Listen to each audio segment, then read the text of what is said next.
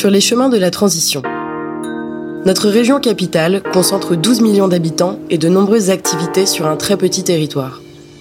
L'Île-de-France fait donc face à de nombreux enjeux environnementaux. L'adaptation est devenue aujourd'hui une urgence. À chaque épisode, explorons des pistes de transition écologique envisageables à l'échelle régionale avec un chercheur de l'Institut Paris Région. Aujourd'hui, découvrons comment nous pouvons choisir une gestion de nos ressources plus circulaire avec Martial Vialex, urbaniste à l'Institut. Qui dit grande métropole suppose un grand besoin de ressources. 500 millions de tonnes de matière sont mobilisées annuellement par le territoire francilien. Peut-on aujourd'hui influer sur notre volume de consommation? Oui, on peut influer sur notre volume de consommation, même si c'est évidemment euh, une lourde tâche. Effectivement, en fait, juste rappeler que l'Île-de-France, à l'image des grandes métropoles, se caractérise par ce qu'on appelle un, métabolisme euh, particulier. Alors, qu'est-ce que c'est un métabolisme à propos d'une région peuplée d'hommes et de femmes? C'est tout simplement le fait que pour fonctionner, en fait, un territoire a besoin de diverses ressources. On appelle ça aussi des flux de matière et d'énergie pour son fonctionnement quotidien. Donc, on parle de matériaux de construction, d'alimentation pour nous nourrir évidemment, d'eau et d'énergie pour faire euh, fonctionner nos transports et nos bâtiments, en gros. Donc ce métabolisme de l'île de France, il est massif. Sa première grande caractéristique. En fait, on, parle de millions et de millions de tonnes, comme ça vient d'être rappelé. Donc oui, euh, cette consommation massive, on peut essayer d'influencer sur son volume et ça renvoie en fait au premier enjeu, c'est-à-dire que face à ce caractère massif de ce métabolisme, un mot un petit peu à la mode en ce moment, c'est la sobriété. ça renvoie du coup à l'idée qu'il faut réduire ces consommations de ressources parce que sur le long terme, c'est tout sauf soutenable en fait, de par diverses raisons, bien évidemment. Hein. Le fait que les ressources sont non renouvelables dans leur grande majorité, le fait qu'on les extrait très très très très loin, en grande partie des limites du territoire francilien. Donc ça crée une forme de dépendance en fait du territoire francilien et aussi du fait que ben, durant tous ces processus là, euh, on émet beaucoup de gaz à effet de serre. Donc euh, c'est voilà, c'est ce, ce métabolisme est à l'heure actuelle tout sauf soutenable une, diversité de solutions sont possibles pour réduire ces, consommations-là. Évidemment, c'est le plus dur à faire, hein. mais euh, en plus diverses solutions qui intéressent à la fois les citoyens et citoyennes qui écouteront peut-être ce podcast. Donc ça, ça renvoie à des solutions plutôt de, comportement hein, des franciliens, donc sur nos choix de consommation, sur nos choix de vie, etc., etc. Bref, tout un ensemble de leviers,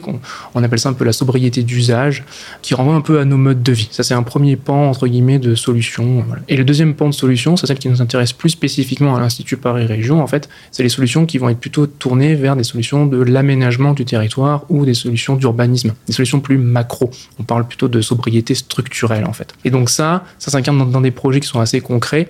On est, on est presque 100% circulaire du moment que, en termes d'aménagement du territoire et d'urbanisme, on ne démolit pas et on n'excave pas de terre. Pourquoi? Parce que démolir des bâtiments et excaver des terres pour faire des fondations de bâtiments ou des ponts, des tunnels, des routes, tout ça, c'est ça en fait qui fait notre consommation, en très grande partie. Donc tous les projets d'aménagement qui vont contribuer finalement à reconvertir des bâtiments, les réhabiliter, les transformer. On parle aussi de les euh, faire des constructions plus modulaires, plus flexibles. Il y a vraiment toute une batterie en fait de solutions qui contribuent à ça, à ne pas démolir et à ne pas euh, excaver de terre. Donc en fait, l'urbanisme qui permet de reconvertir, transformer euh, les tissus existants s'inscrit pleinement dans une logique d'un urbanisme plus sobre pour répondre du coup à ce premier enjeu, euh, et aussi d'une certaine manière plus circulaire, même si le circulaire, ce n'est pas que ça. Donc en effet, une fois que la sobriété sera intégrée en Ile-de-France, on aura encore besoin de ressources. Alors comment peut-on mettre en place la gestion la moins impactante écologiquement Comment faire pour effectivement rendre ce fonctionnement plus écologique et plus soutenable, sachant qu'on n'arrêtera pas du jour au lendemain de consommer du béton. Donc c'est là où l'économie circulaire rentre aussi en jeu. J'ai tendance à associer l'économie circulaire à la sobriété, comme on a vu précédemment, mais c'est vrai que l'économie circulaire, elle renvoie aussi à toute une batterie, là encore, de solutions. Donc avec ces différences qu'on peut avoir entre, par ordre de priorité, on va dire, le réemploi, la réutilisation et le recyclage. C'est un peu ces trois, trois mots-clés là qui rentrent dans cette logique d'économie circulaire. Qu'est-ce qui les différencie, ces trois mots? Le réemploi, la table qui nous sert pour enregistrer ce, podcast, dans une autre vie, si on parle de réemploi, cette table reste une table. Elle ne change pas de fonction, on ne la transforme pas, on la reconditionne un tout petit peu, on la nettoie, mais elle, change juste de bâtiment et elle n'est pas jetée à la poubelle, pour le dire de manière encore une fois assez simple. La réutilisation, euh, c'est la table qui devient une cloison, qui devient une porte. Elle change d'usage. Ok, mais on est toujours dans cette idée qu'elle ne subit pas de transformation euh, conséquente, on va dire. Et à l'inverse, plutôt pour terminer, recycler la table, ça veut dire la mettre dans une filière plus industrielle qui va la broyer, en faire des petits bouts, euh, la couper en deux et la remettre dans divers procédés de fabrication qui vont faire que la table va être complètement transformée en fait. Ce qui différencie du coup ces trois notions là, euh, ces trois modes de, faire là en fait, c'est bien évidemment les consommations d'énergie et le fait que ben, le recyclage va de manière générale, consommer beaucoup plus d'énergie et être beaucoup plus long avec des procédés industriels beaucoup plus complexes que le réemploi qui a plus une, voilà, une notion un peu de. C'est presque de, l'artisanat, quoi, quelque part, aujourd'hui, le réemploi, même si on veut évidemment aussi euh, euh, changer d'échelle et faire en sorte qu'il se développe très, très, très, très euh, fortement. Voilà. Donc, du coup, à partir de là, on va avoir plein, plein, plein de projets qui vont faire du réemploi. Donc, par exemple, il y a une entreprise comme Mobus Réemploi qui travaille sur les faux planchers de réemploi dans les, dans les bureaux et qui est basée dans le, dans le département de la Seine-Saint-Denis, par exemple. Ils ont livré un bâtiment, là, il y a quelques années, qui a accueilli le siège du comité des, d'organisation des, Jeux Olympiques avec des milliers de mètres carrés euh, de faux planchers, donc de réemploi, qui étaient auparavant dans plein d'autres bâtiments de bureaux dans sur le territoire francilien. Le, béton, ça se prête assez bien à du recyclage, notamment par une phase qu'on appelle du concassage. Donc on prend le béton, on met dans des grosses machines qui vont en fait en sortir différents fragments et différentes petites, euh, des petits cailloux, des petits granulats qu'on va ensuite remettre du coup dans la formulation de béton pour un autre bâtiment. Donc ça c'est du recyclage. Et donc ça, il y a un projet euh, à Châtenay-Malabry, dans le, dans le département des Hauts-de-Seine, où il y a tout un écoquartier, ça s'appelle l'écoquartier La Vallée, plus de 2000 logements, et sur ces 2000 logements, donc c'est quelque chose d'assez conséquent, euh, 2000 logements qui vont donc euh, sortir en fait avec du, du, enfin, qui ont été construits avec du béton recyclé. Donc tout ça, c'est de l'économie circulaire, et ça crée, on l'a vu, des projets extrêmement variés, auxquels nous, Institut Paris Région, voilà, euh, ça va beaucoup nous intéresser parce qu'on va un peu accompagner la région et tous les territoires dans leur définition comme ça de stratégie d'économie circulaire. Mais en fait, il y a une dimension qui va nous intéresser tout particulièrement aussi à l'Institut Paris Région, c'est le fait que ces projets de recyclage, euh, réemploi et de réutilisation, en fait, ça ne se passe pas euh, comme ça de manière automatique. Ça a besoin en fait de tout un ensemble d'infrastructures euh, et ça pose des questions, voilà, absolument essentielles. Je dirais même que l'économie circulaire a un peu une dimension spatiale. elle s'incarne dans l'espace et ça, c'est quelque chose qui est très peu étudié. Mais alors où se cachent actuellement ces infrastructures de gestion de ressources potentielles? Et comment pouvons-nous intégrer ces espaces sur notre territoire? Alors ça, ça, ça, me paraît vraiment être un défi extrêmement important. Ça renvoie aussi à tout ce débat sur la ville plus productive, les territoires plus productifs aussi. Ça pose aussi une question fondamentale, c'est que l'économie circulaire, euh, notamment parce que c'est inscrit dans le code de l'environnement, doit un peu se développer dans une logique de proximité. C'est-à-dire qu'en fait, euh, faire du réemploi, de la réutilisation, du recyclage, ça perd de son intérêt évidemment si ça se passe à 100, 150, 200 km des limites du territoire euh, francilien. Donc il y a un enjeu de relocaliser, de développer ce genre d'activité dont, on vient de parler euh, précédemment. Et donc, c'est un autre enjeu pour aménager l'espace. Et à l'heure où on parle du ZAN, euh, zéro artificialisation nette, où on parle de maintenir la biodiversité en ville, par exemple, etc., etc., eh ben, ça pose des questions. Pourquoi? Parce que ces, infrastructures qui, du coup, font du réemploi, de la réutilisation et du recyclage, eh ben, elles occupent des quantités d'espace qui sont non négligeables. J'ai parlé de recycler le béton dans le béton.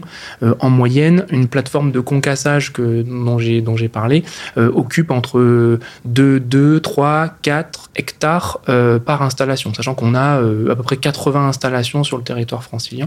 Et pour vous donner un, un ordre de grandeur, le parvis de l'hôtel de ville de Paris ça fait à peu près un hectare, à peu près. Donc en fait, un concasseur occupe trois fois en moyenne la surface de l'hôtel de ville de Paris. Donc c'est quand même non négligeable à l'heure où le foncier en plus francilien est de plus en plus rare et de plus en plus cher. Sauf qu'on a besoin de ces concasseurs si on veut faire de l'économie circulaire. Même chose sur le réemploi, ça occupe des espaces plus petits. On parle de plus de 2000, maximum 2500 mètres carrés. Donc c'est plus petit. Mais par contre, il faut que ce soit au plus proche des chantiers. Donc euh, et le problème, c'est que les chantiers sont en petite couronne. Donc c'est là où il y a le moins de foncier. Non seulement le foncier est cher, non seulement on a besoin d'espace du coup pour ces infrastructures, mais en plus, à des degrés divers, mais ces installations ont un peu une mauvaise image. Euh, malgré le fait que l'économie circulaire a une très belle image. Donc en fait, c'est assez paradoxal d'avoir un concept qui est aussi euh, euh, innovant, qui attire les gens. c'est, ça parle à tout le monde, l'économie circulaire. Hein, ça tourne en rond, c'est très harmonieux, tout ça. Sauf qu'en fait, quand ça atterrit concrètement à l'échelle locale et voilà, et qu'on a besoin du coup de ces, de ces infrastructures, qu'on a besoin des camions pour approvisionner ces différentes infrastructures, ou qu'on a besoin du train, etc., etc., ou de la voie fluviale parce qu'on développe beaucoup le transport fluvial aussi en région parisienne depuis longtemps Du coup, c'est là où le bas blesse, quoi, si je puis dire. C'est qu'en fait, tout le monde est d'accord pour l'économie circulaire, mais personne n'est d'accord pour avoir un concasseur sur sa propre commune, ou sur son territoire.